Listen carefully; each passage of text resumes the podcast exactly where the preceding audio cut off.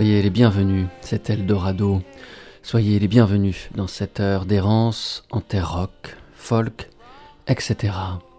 Tindersticks sont-elles un métronome, un vieux métronome, un peu cassé, un peu déréglé? Si depuis le début des années 70, la matière de leur musique semble la même, grave, moelleuse et assez désespérée, d'une constance qui, si elle ne suscite pas d'effet de surprise, promet à chaque occasion l'excellence, les chansons de Tindersticks échappent cependant à tout tracé rectiligne, toute ligne droite. Sous le coup de sauts d'humeur, d'un abattement plus profond que d'habitude, ou d'un sursaut cadencé en proie aux aléas d'une météo qui balayera quelques sécheresses en d'amples aplats aqueux, ou réchauffera une longue nuit d'une vive flambée, la musique de Tindersticks finalement n'est jamais véritablement la même. Les Anglais sont parvenus à faire de chacune de leurs sorties de disques, de chacun de leurs rendez-vous publics, une manière de suspense intime, de conversation incertaine. Parfois, leur composition se frotte à l'irruption des chansons de quelques autres, dont Tindersticks s'empare comme si leur vie en dépendait. On se souvient des reprises, offertes au début de leur carrière, de chansons de Tones Van Zandt, de Lee Hazelwood, de Otis Redding ou encore de Pavement, de la même intensité qui semble baigner sereinement toujours leurs propres chansons. Début 2016 apparut un disque enregistré en concert une année auparavant à la Philharmonie de Paris. Y figure une reprise de la chanson des années 50 Johnny Guitar, créée par Peggy Lee pour le film du même nom, réalisé par Nicholas Ray. La voici.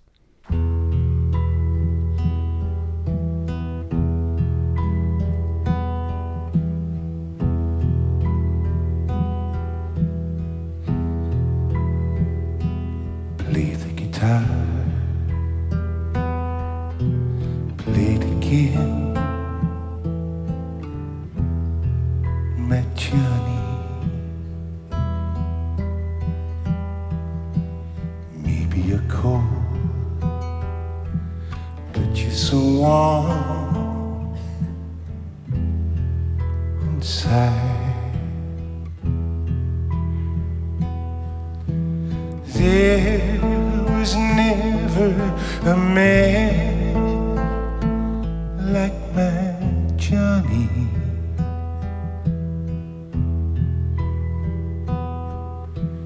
Like the one they call Johnny Guitar.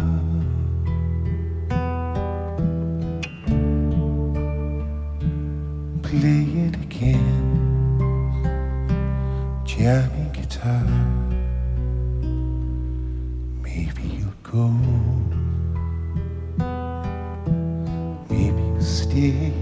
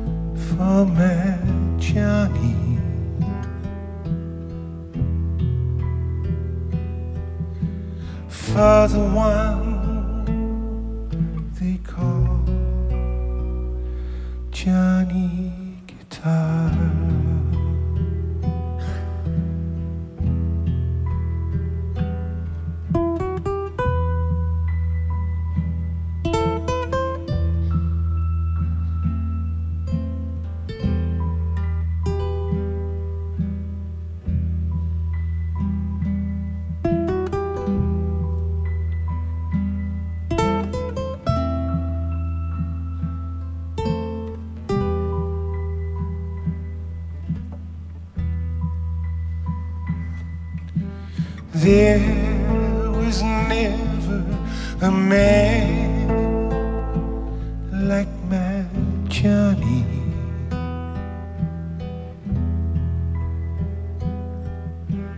Like the one they call Johnny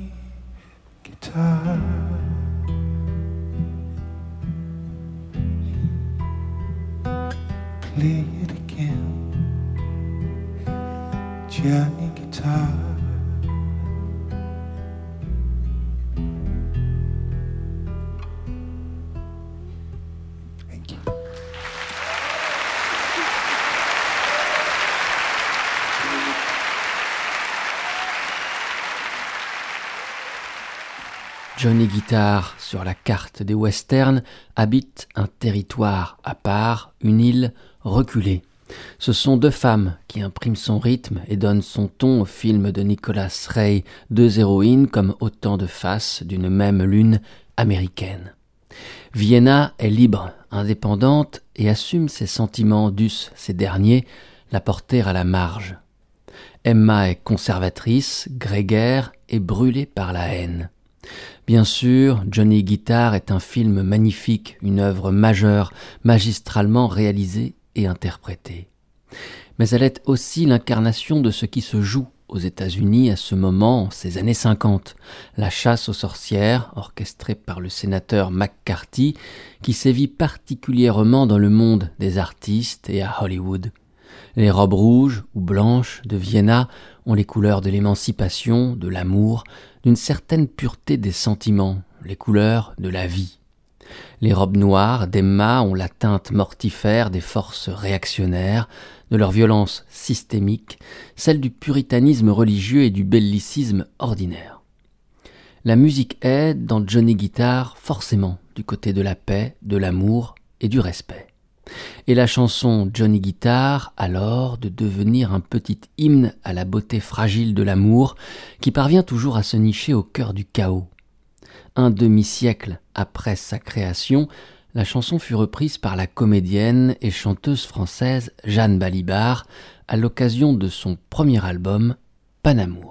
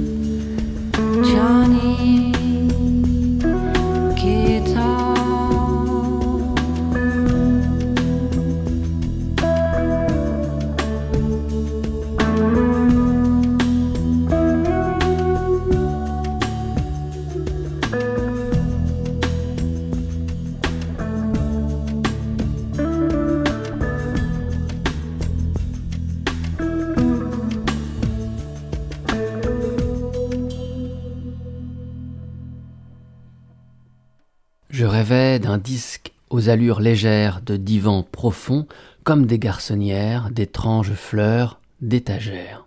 J'étais d'humeur à lire Baudelaire. En jouant avec les mots pour le journal L'Humanité, Jeanne Balibar tentait une description de la musique qui s'offre à nous au travers de ces deux albums, gravés en 2003 et 2007, dont se faisait à l'instant entendre un extrait du premier, intitulé Panamour. Cet extrait, c'était la reprise que Jeanne fit de Johnny Guitar. Panamour est tout entier baigné des guitares bleu métal du musicien Rodolphe Burger, qui y compose les musiques, assure quelques chœurs et la réalisation artistique de l'album entier. En 2003, au moment de la parution de Panamour de Jeanne Balibar, Burger vient de mettre fin à son groupe Catonoma qui s'appliqua à offrir une digne descendance au rock vénéneux du Velvet Underground au sein de l'Hexagone. Après Catonoma, les collaborations s'ajoutent à la carrière solo de Rodolphe Burger, Bachung, Françoise Hardy, Jacques Higelin, ainsi qu'un deuxième album avec Balibar.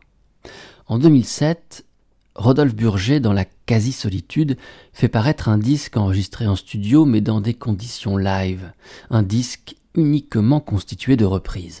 De disques de Catonoma ou extraits de disques que Burger put graver sous son nom, mais aussi des reprises de morceaux qui firent date dans l'histoire rock et folk. Burger convoque alors nos souvenirs et fait apparaître quelques fantômes grâce au pouvoir magique de sa guitare. A tenement, a dirty street, walked and worn by shoeless feet. Inside it's long and so complete, watched by a shivering sun. Old eyes in a small child's face, watching the shadows race through walls and cracks and leave no trace, and daylight's brightness shines.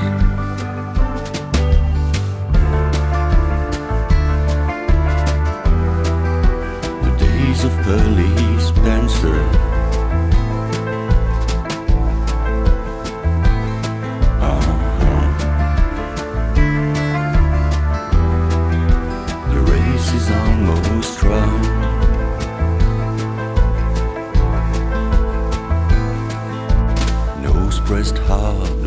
Frosted glass, gazing at a swollen mass on concrete fields where grows no grass, stumbles blindly on. Iron trees smother the air, like withering they stand and stare through eyes that neither know nor care where the grass is gone.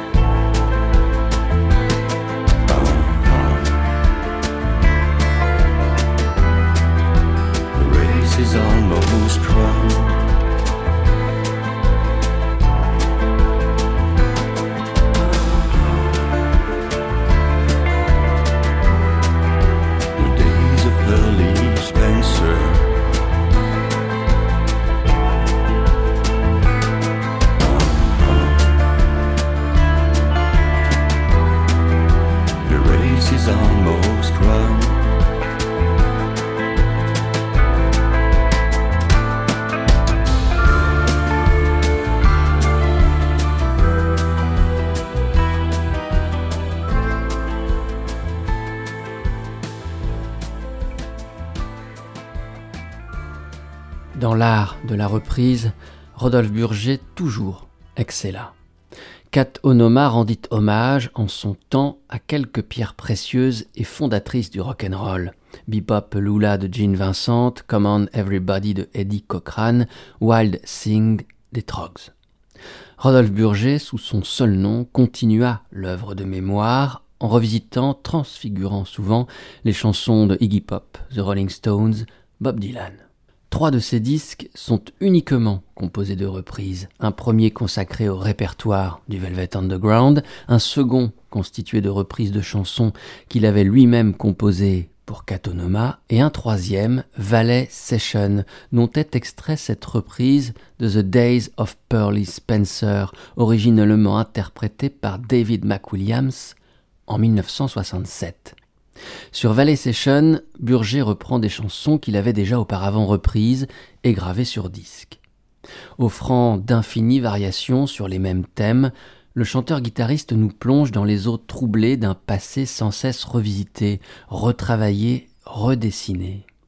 Les deux seules reprises inédites qui figurent sur ce chef-d'œuvre qu'est Valley Session sont sept reprises de David McWilliams, ainsi qu'une reprise de Joy Division, leur célèbre et désenchanté Love Will Tear Us Apart.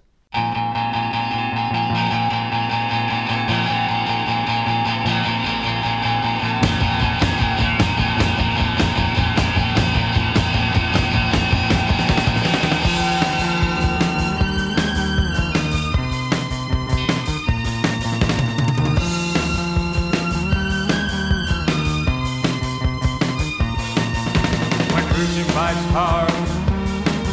and ambitions low, and resentment rides high, but emotions won't grow. And we're changing our ways, taking different roads. Then love,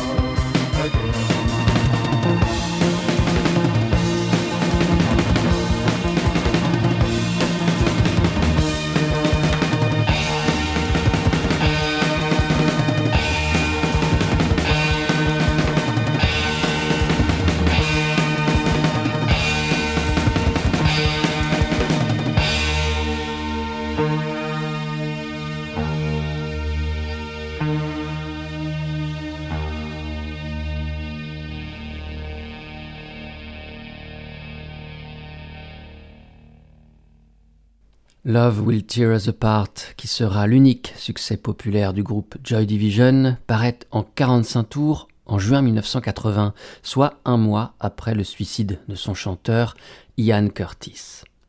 Parmi les nombreux problèmes auxquels Curtis ne parvenait décidément plus à faire face, il y avait son histoire d'amour avec sa femme Deborah qui se délitait. L'amour nous déchirera, confie ici Curtis, qui, et c'est assez exceptionnel pour être souligné, puise dans sa vie l'inspiration du texte de cette chanson. Le single Love Will Tear Us Apart avait été enregistré en mars 80, mais la chanson avait auparavant déjà été enregistrée par Joy Division le 26 novembre 79 dans les studios de BBC Radio 1. La diffusion eut lieu le 10 décembre 1979 lors de l'émission du DJ John Peel pour ses célébrissimes Peel Sessions. C'est cette version première que nous écoutions à l'instant dans Eldorado. Quand on ouvre le dictionnaire du rock à l'article radio, John Peel occupe bien sûr de nombreuses lignes. John Peel, 1939-2004, est le roi des DJ de l'underground. Il va se faire le champion successif des nouveaux groupes hippie, Pink Floyd, The Soft Machine, puis de la musique progressive, King Crimson, Family, Jethro Tull, Robert Wyatt, Cannes, etc. Il embrassera ensuite la cause du punk rock. Son 45 tours favori de tous les temps restera Teenage Kicks des Undertones et son groupe fétiche The Fall, et des courants indépendants qui s'ensuivirent. À partir du milieu des années 80, John Peel publie conjointement avec la BBC sous le label Strange Fruit certaines de ses fameuses Peel Sessions enregistrées depuis 1967 et lors desquelles les artistes jouaient en direct dans un studio sans public. Ce sont au bout du compte plus de 4000 séances avec près de 2000 groupes qui ont été immortalisés. Véritable institution des week-ends de la BBC, l'homme est resté jusqu'à sa mort, le 25 octobre 2004, le défricheur de toutes les musiques alternatives et de ceux qui, en général, poussent leur premier cri.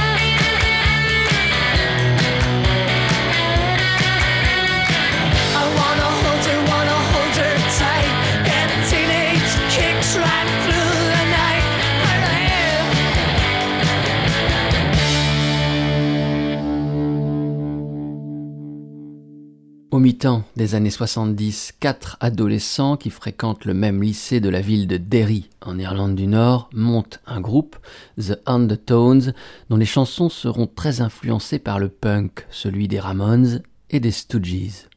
Un premier 45 tours paraît en 1978 sur un petit label de Belfast, Good Vibrations, alors que les jeunes gens ne se sont jamais produits, ou presque, en dehors de leur ville provinciale.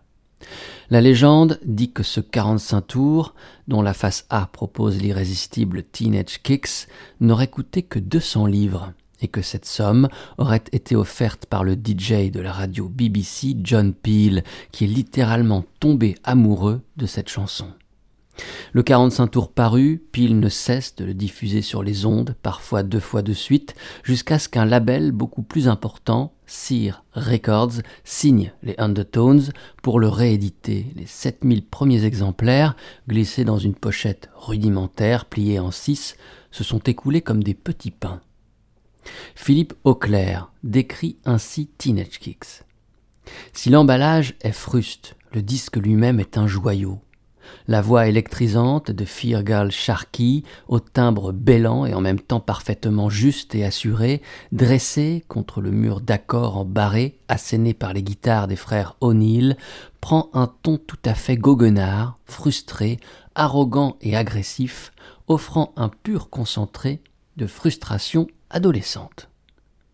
Jusqu'à la fin de sa vie, John Peel confirmera que Teenage Kicks est sa chanson préférée de tous les temps. Et pourtant, le DJ dut en écouter un nombre pharaonique. Quand en 1983, The Undertones décide de se séparer après une poignée de singles imparables et d'albums impeccables, les deux frères et membres fondateurs John et Damian O'Neill initient une nouvelle aventure, le groupe Zat Petrol Emotion.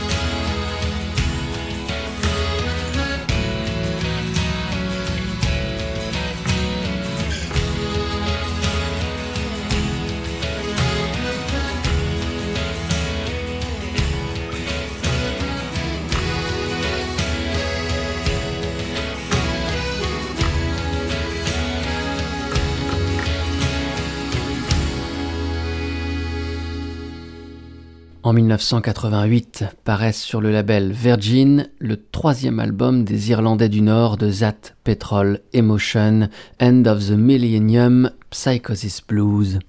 Zat Petrol Emotion n'eurent de cesse de clamer leur amour de la musique des autres et de l'influence que celle-ci put avoir sur leurs propres chansons. Et ces influences étaient diverses, constituant un creuset au sein duquel ils chauffèrent leur huile minérale. Cannes, Sly and the Family Stone, The Beatles, Africa Bambaataa, Television et Captain Beefheart furent revendiqués par That Petrol Emotion. Dans le cas de Captain Beefheart, revendiqué et repris. Dès le premier quatre titres du groupe est reprise une chanson de Beefheart, Zigzag Wanderer. Sur le quatre titres Cellophane, dont on écoutait précédemment la chanson titre, c'est Hot Head du même Don Van Vliet, alias Captain Beefheart, qui ferme la marche. Captain Beefheart publia son premier album en 1967. Bien sûr, on y entend de bout en bout une filiation avec le blues, mais déjà, la musique fait fi de toute classification, échappe à tout radar. Captain Beefheart, dès son premier album, est un animal qui évolue en totale liberté.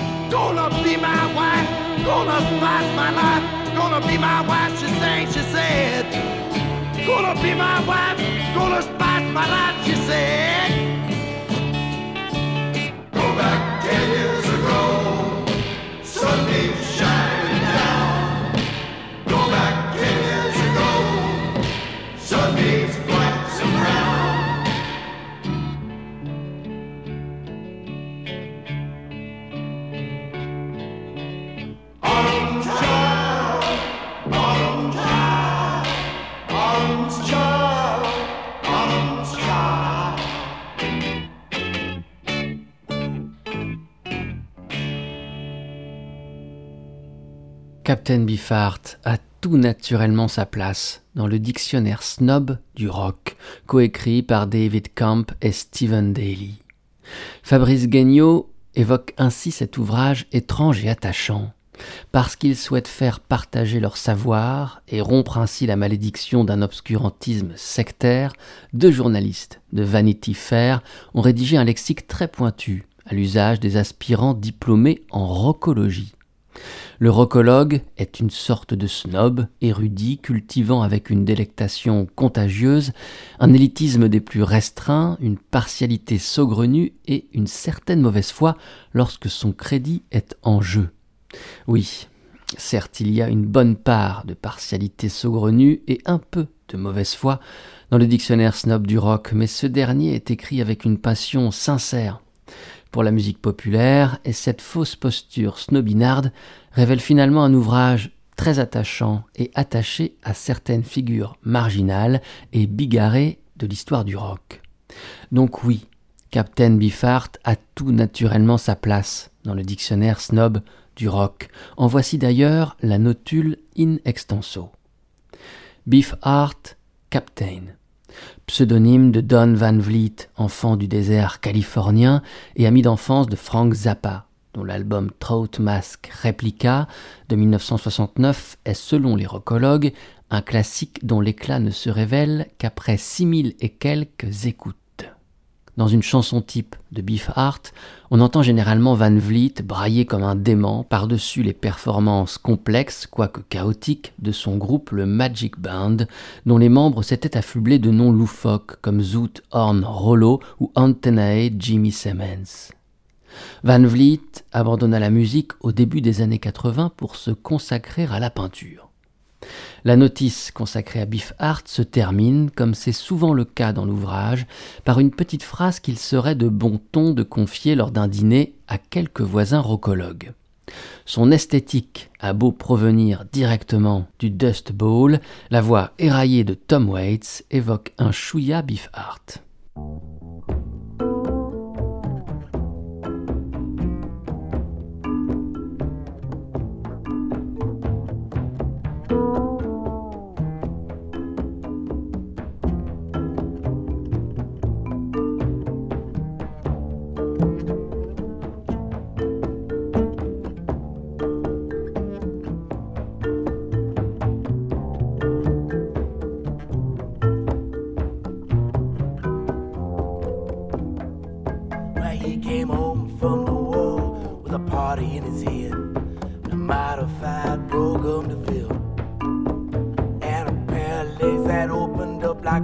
Butterfly wings, and a mad dog who wouldn't sit still.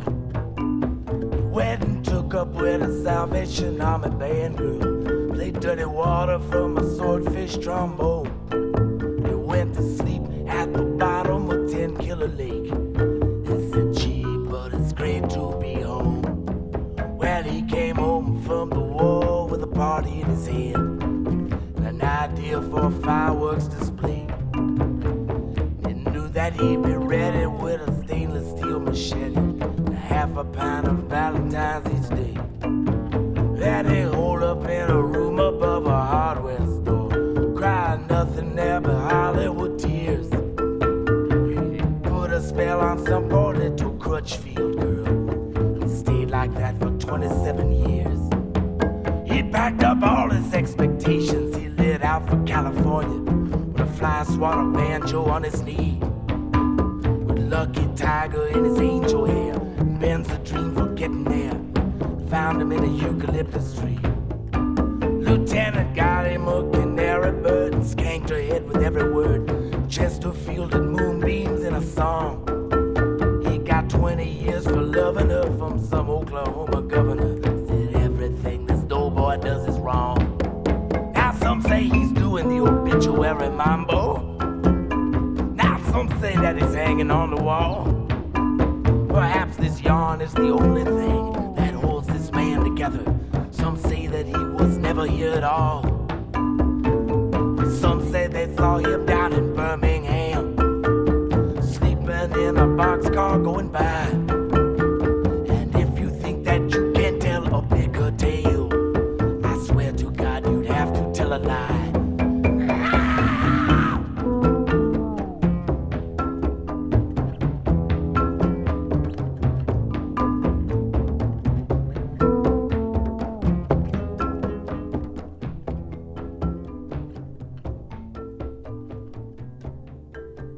La musique des débuts de Tom Waits de 1973 à 1983 est une façon de jazz blues cabaret, équivalent musical des films noirs ou des romans de Charles Bukowski.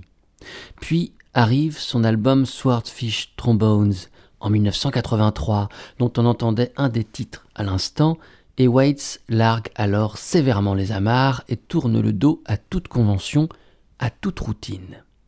Ce tournant lui fut inspiré par deux musiciens. Tout d'abord, Captain Beefheart, que lui fit découvrir sa nouvelle compagne de l'époque. Et alors, Waits d'emprunter la rossité de Beefheart. Stéphane Deschamps, au sujet de la voix du chanteur, put écrire avec humour.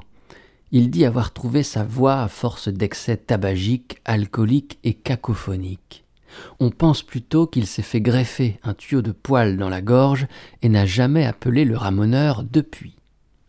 Le deuxième musicien à l'influence déterminante pour Tom fut Harry Parch, facteur cheval du monde de la musique, qui inventa sa propre gamme de tons et ses propres instruments de musique à partir de matériaux trouvés dans les poubelles. Tom Waits, au sujet de Parch, confie. Harry Parch a démonté et reconstruit sa propre version de la musique, redéfini son concept même et ses buts, mais j'aime surtout les sons qu'il produit. Vous savez, je n'aime pas les lignes droites. Le problème, c'est que la plupart des instruments sont carrés et la musique est toujours ronde. Pour mettre en œuvre la musique kaléidoscopique de Swordfish Trombones, Tom Waits convie en studio un grand nombre de musiciens, tous issus d'horizons complètement différents. Parmi eux, on rencontre le bassiste du groupe Canet Heat, Larry Taylor.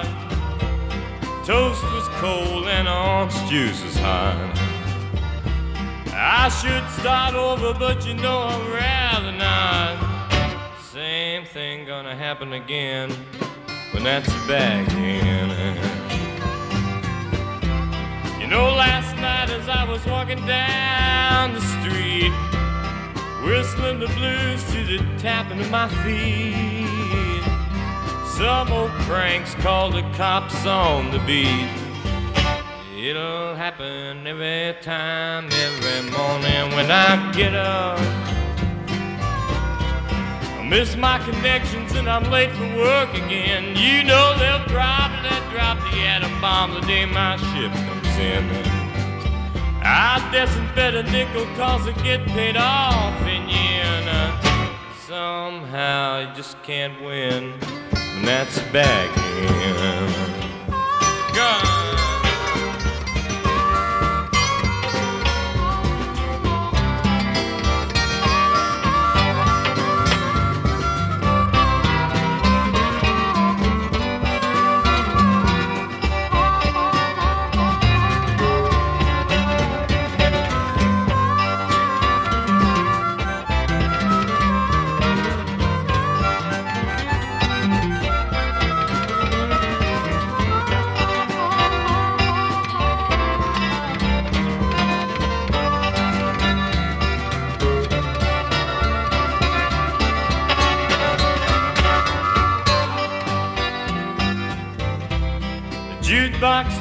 The same old melody keeps on bringing back those blue memories.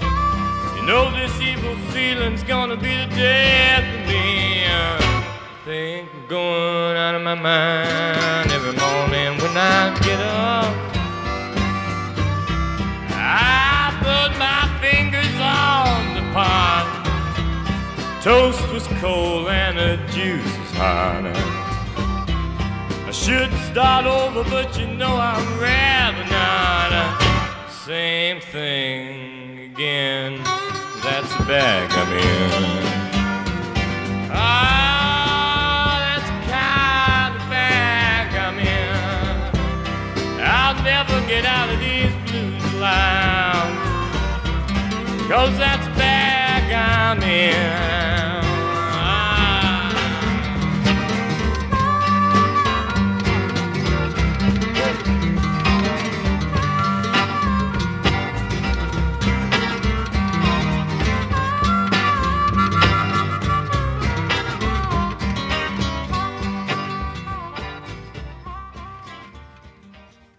Consécutif, Time Was, interprété par le groupe Canned Heat, extrait de leur album Alléluia, leur quatrième, publié en 1969, l'année de leur succès au festival de Woodstock. Puis That's the Bag I'm In par Fred Neil en 1966, extrait de son album Fred Neil, son troisième. C'est sur cet album que l'on peut retrouver ses deux plus grands succès, Everybody's Talking, que popularisera Harry Nilsson dans la bande originale du film Macadam Cowboy, et Dolphins, que reprendra merveilleusement Tim Buckley dès 1968. Sur le disque Fred Neil, on retrouve auprès du chanteur et guitariste américain des musiciens au talent exceptionnel, comme par exemple Billy Mundy du groupe de Zappa, The Mothers of Invention, ainsi que Alan Wilson, le leader du groupe Canned Heat, à l'harmonica. Cet album nous rappelle les talents de compositeur de Neil, ainsi que son attachement indéfectible au blues. Ainsi, en seconde position, se niche une reprise d'un titre de Elizabeth Cotten. Et c'est avec elle, son jeu de guitare unique au monde, sa voix de grand-mère lessivée contre laquelle on rêve de se blottir, que s'achève cette errance en terre rock, folk, etc., que se termine cette émission d'Eldorado. Merci de votre écoute et peut-être de votre fidélité. Pour aller plus loin, pour réécouter les émissions, je vous invite à vous rendre sur le site www.radio-eldorado.fr. Portez-vous bien, à la prochaine. Ciao.